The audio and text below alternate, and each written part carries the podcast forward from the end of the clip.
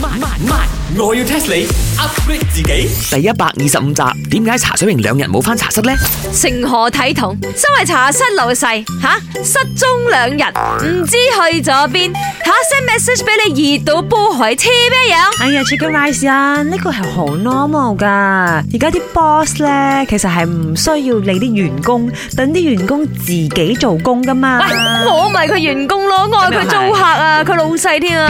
掂啦你哋，你一句我一句唔使俾人講嘢嘅咩？人哋已經兩日冇講嘢嗯咗。你唔係啊，喺度揦埋晒副口面，唔想講嘢咩？茶水榮，你要搞清楚下，我之前呢唔係唔想講嘢，係因為我牙痛到我講唔到嘢。啊哎呀，must be 啊！你平時啊呢個口好 smelly 啊，成日啊 又講我啊，嫁唔出啊，又講我大舊啊，so that's why 佢上天懲罰你啦，一定係咁啦。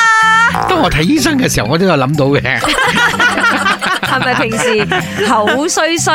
係啊開口合呢着叫嚟。呢叫口臭啊 嗱，唔係唔刷牙嘅 口臭，係成日咒人口臭，所以你做咩今次無仲啦啦死失蹤兩日先講又都講？話牙痛啊，即係講極都唔明嘅喂。，牙痛聲聲唔誇張啊！你吞破吞破啦。咦呢隻牙唔好搞笑，佢唔係一隻普通牙，佢係一隻智慧牙，屈智慧牙咁巴閉啊！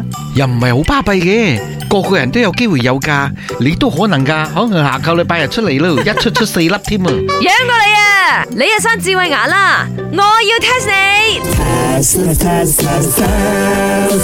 你知唔知智慧牙點解叫智慧牙？識生唔知咧啊，原來真係有一種 tea 係叫智慧牙噶。 ，of course 啦所以你又唔識嘢呢個，wisdom tooth 啊，有門牙，有大牙，有細牙，都有智慧牙嘅。點解叫智慧牙呢？當佢一生嘅時候呢，無論你幾有智慧，都變成冇智慧啦。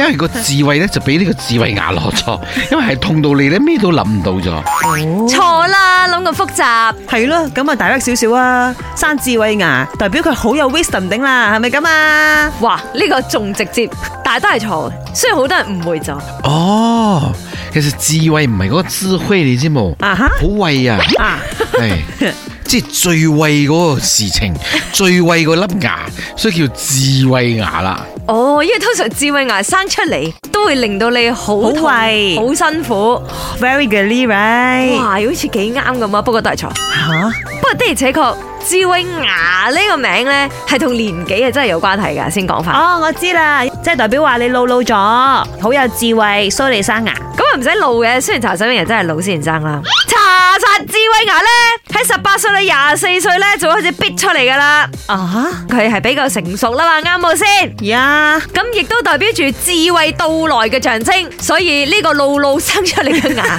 就叫做智慧牙，而唔係嗌露露牙啦。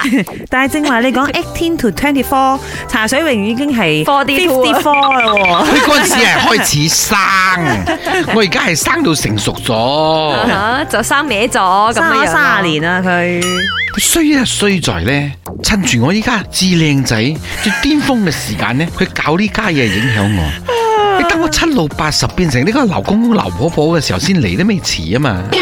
本故事純屬虛構，如有雷同，實屬巧合。星期一至五朝早六四五同埋八點半有。慢慢慢，我要 test 你 upgrade 自己。